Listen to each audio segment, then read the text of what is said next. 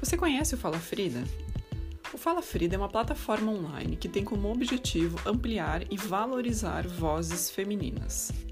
Fazemos isso desde 2017, publicando histórias de mulheres no site falafrida.com.br e no Instagram fala.frida.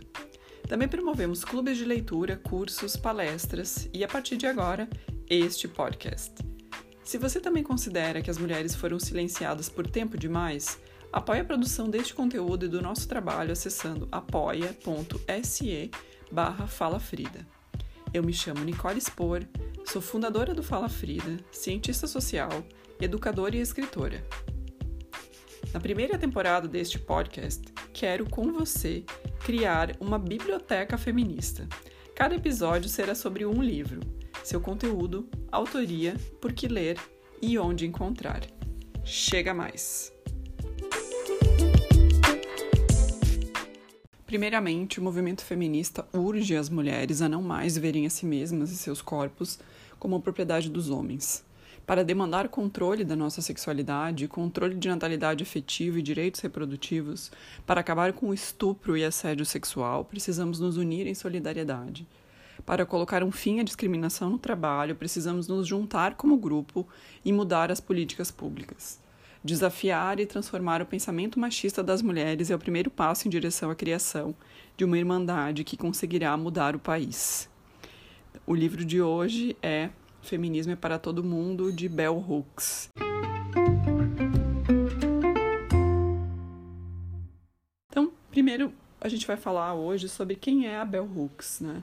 E como que eu cheguei nela. Bom, Bell Hooks, ela é uma escritora estadunidense. Ela nasceu em 52, no estado de Kentucky. O nome dela de batismo é Gloria Jean Watkins, mas ela, na vida adulta, adotou esse nome Bell Hooks em homenagem à sua bisavó, chamada de Bell Blair Hooks. Só que a escrita do nome dela é toda em minúscula, não tem B maiúsculo nem H maiúsculo. E isso foi uma das coisas que me chamou atenção, assim. Então, quando eu comecei a estudar o feminismo, eu, eu, eu sempre ouvia falar dela, lia coisas, uh, lia textos que se referiam ao feminismo da Bell Hooks e, a, e as ideias dela, né? E eu olhava, mas o que é isso? Quem é essa mulher que escreve seu próprio nome com letra minúscula, né? E foi só recentemente que eu fui entender, na verdade, o que, que isso quer dizer, o que, que significa para ela ela diz que o mais importante nos, nos livros dela é a substância e, nem, e não quem ela é. Então, ela, com isso, né, em colocar o seu nome em, em, em, todas minúsculas, ela quer dizer que a pessoa dela é menos importante, o mais importante é o que ela escreve. E eu achei isso muito bonito, muito forte também. Ela se formou em literatura inglesa em Stanford, fez mestrado na Universidade de Wisconsin e doutorado na Universidade da Califórnia. Ela lecionou por muitos e muitos anos, deu muitas palestras, participou de documentários. Ela foi uma ativista muito muito, muito importante, né? Hoje ela já é falecida. Ela escreveu mais de 30 livros e eu vou citar alguns deles que são traduzidos para o português. Por exemplo, Olhares Negros, Raça e Representação. O outro é Teoria Feminista, da Margem ao Centro. O outro, E Eu Não Sou Uma Mulher, Erguer a Voz é um outro título, Anseios, Raça, Gênero e Políticas Culturais, e também o livro, o livro infantil Meu Crespo é de Rainha. Então, nos últimos anos, a gente tem assistido um interesse grande aqui no Brasil pela obra da Bell Hooks, com essas novas traduções. Então, esses últimos livros que eu falei, eles foram traduzidos nos últimos, tipo assim, 2019, alguns deles, né? Foram lançados aqui no Brasil em português, o que é muito, muito interessante. Então, por exemplo, o livro que eu tô, que eu tô comentando hoje, que é o Feminismo é para Todo Mundo, eu tenho ele em inglês, então eu comprei já há alguns anos, e a versão que eu tenho é em inglês, porque ainda não tinha tradução, né?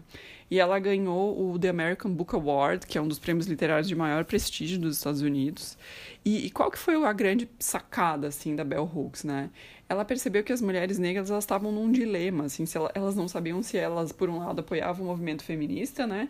E focavam, portanto, em gênero, Uh, mas às, vezes fazendo isso elas precisavam abdicar da, da, da, do debate de raça né? Então, ou se elas ficavam uh, assim lutando pelo dentro do debate racial e abriam mão do debate de gênero, ela dizia, tá, mas como que a gente fica nesse no meio desses dois mundos? O que que a gente faz aqui, né?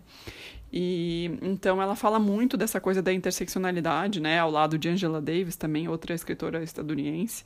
Ela tem muito essa preocupação em, em, em falar de classe, de gênero e de raça em conjunto, né, para mostrar que essas opressões também se somam. E algumas ela, ela foi criticada por ter uma escrita não suficientemente acadêmica mas na verdade a preocupação que ela tinha era em tornar a sua escrita acessível, né? Tanto que esse livro, Feminismo é para Todo Mundo, é, foi escrito porque ela, ela, quando ela conversava com as pessoas, assim, e dizia, e as pessoas vinham reclamar do feminismo, que as mulheres feministas odiavam homens, ou que o feminismo era muito radical, ou isso ou aquilo, ela dizia, não, mas eu acho que você não sabe bem o que é o, que é o feminismo, porque se, se você conseguir entender que é sobre direitos iguais, sobre igualdade, eu tenho certeza que você ia mudar a sua opinião. E ela, ela conta que ela sempre tinha vontade de entregar algum livrinho, assim, bem fácil, bem eh, beabá para essas pessoas, para dizer, olha, o feminismo é isso, começa por esse, não é complicado, é simples de ler. E ela diz, então, que ela não tinha esse livro, então ela decidiu escrever. E o feminismo é para todo mundo é esse livro, né? E uma última, um último ponto que, que, que vale comentar é que ela foi muito influenciada pelo, pelo Paulo Freire, né? Pelo brasileiro Paulo Freire. E então ela defende uma pluralidade dos feminismos, ou seja, né, as diversas correntes dentro do feminismo. E ela fala muito da educação, né, da prática pedagógica como um lugar fundamentalmente político e de transformação, né, e de resistência das lutas antirracista e anticapitalista. Então, uh, o meu encontro com a Bell Hooks, na verdade, foi por meio do livro Ensinando a Transgredir, é, que é um livro maravilhoso. Inclusive, acho que a gente já debateu no Clube de Leitura Feminista do Fala Frida, em 2018. E esse livro, eu entrei em contato com esse livro quando eu estava voltando a lecionar depois de alguns anos parada. E ali eu consegui entender e, e, que o meu papel era político, é político, né? Eu, eu, eu leciono, eu sou professora universitária também, e que meu papel é de fato político. E que o meu papel é, de fato, incomodar e fazer as pessoas pensarem. E que eu estou autorizada a fazer isso, e que eu não preciso ficar me recolhendo e fingindo que certos debates não estão postos quando eles estão sim colocados. Então, esse livro Ensinando a Transgredir ele marcou muito, assim, ele marcou muito a minha docência, principalmente. Então foi esse meu encontro com a Bell Hooks. Mas o livro que eu tô falando hoje é Feminismo é para Todo Mundo.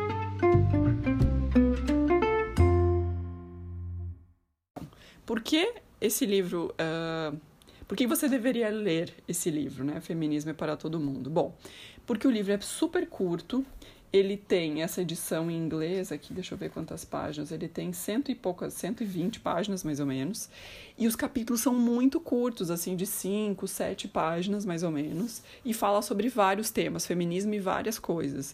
Então é um overview mesmo, é uma visão geral sobre o tema, para depois você poder se aprofundar em algum desses dessa, dessas questões, digamos assim. Né? Então, por exemplo, vou dar alguns uh, uh, títulos de alguns capítulos desse livro: Educação Feminista, Direitos Reprodutivos, Beleza e Feminismo, Luta de Classes, Mulheres e Trabalho.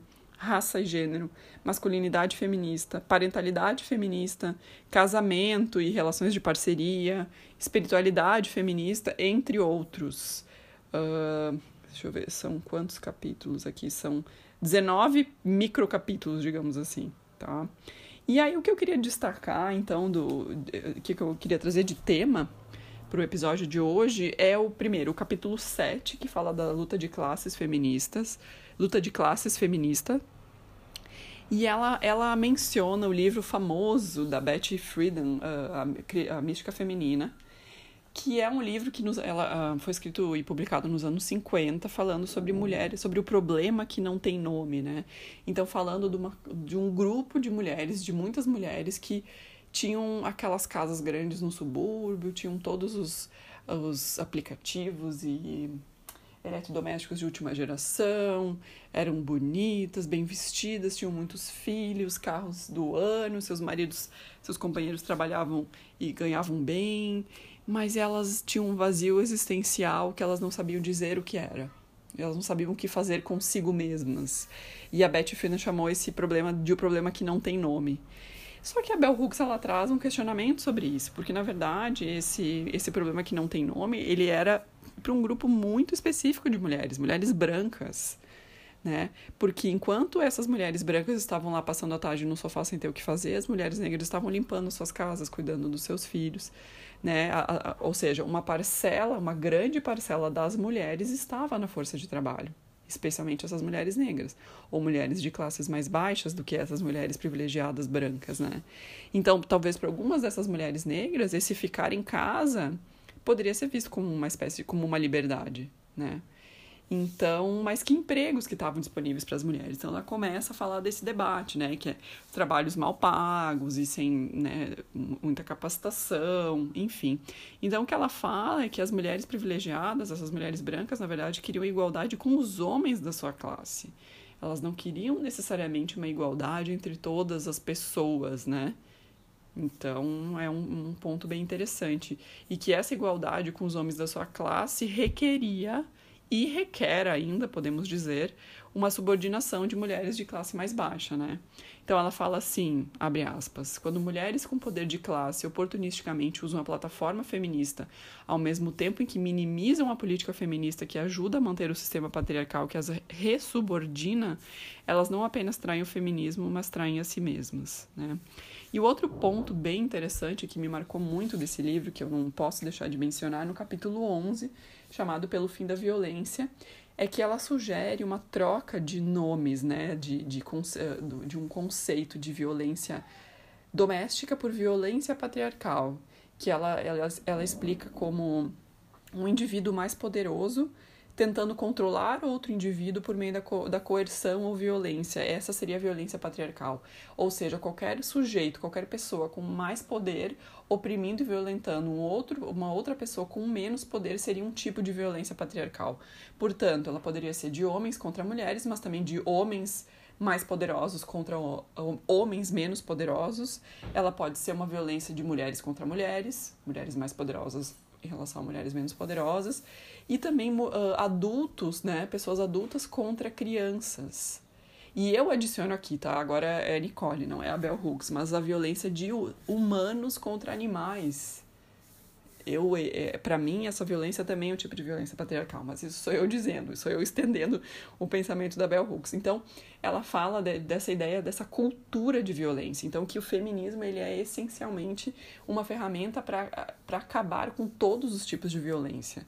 E ela coloca uma situação bastante incômoda para o próprio feminismo, que é que é o seguinte, né? Pelo fato de as mulheres serem as principais cuidadoras das crianças, elas são também as principais perpetradoras da violência contra as crianças, né? Não só a violência física ou verbal, mas também as crianças são violentadas quando elas assistem violência dentro de casa, né? Não necessariamente contra elas mesmas. Então, então esse, acho que esse é o grande mote do livro. Ela coloca o feminismo como um grande guarda-chuva para uma transformação gigantesca da sociedade, né, do mundo. Ela fala muito com o texto dos Estados Unidos, mas é, a gente pode certamente estender para o mundo todo.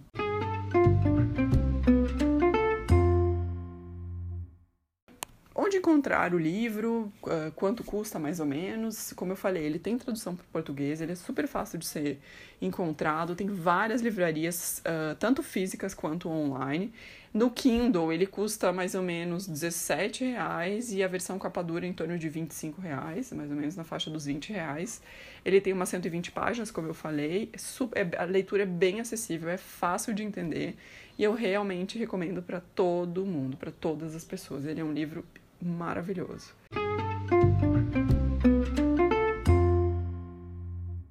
Para a gente fechar esse, esse primeiro episódio, é, a Bell Hooks fala o seguinte: não é possível haver uma verdadeira sororidade entre mulheres brancas e negras se elas não se afastarem da supremacia branca, ou seja, se o movimento feminista não for fundamentalmente antirracista.